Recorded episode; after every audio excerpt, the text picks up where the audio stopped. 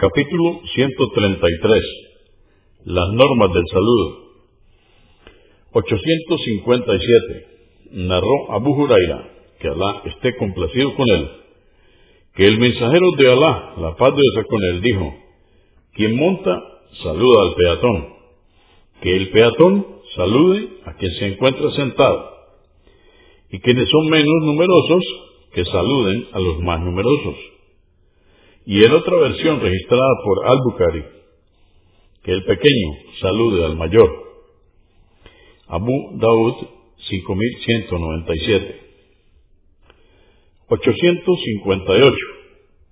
Narró Abu Umama, Sudai ibn Aylan al-Bahili, que Alá esté complacido con ellos, que el profeta de Alá, la paz de Dios con él, dijo, el más amado por Alá es aquel que saluda primero. En otra versión registrada por At-Tirmidhi de Abu Umama, que Alá esté complacido con él, el mensajero de Alá, la paz de ser con él, fue preguntado, mensajero de Alá, de dos hombres que se encuentran, ¿cuál de los dos saluda primero? Dijo, el primero de ellos ante Alá, el Altísimo. At-Tirmidhi 2695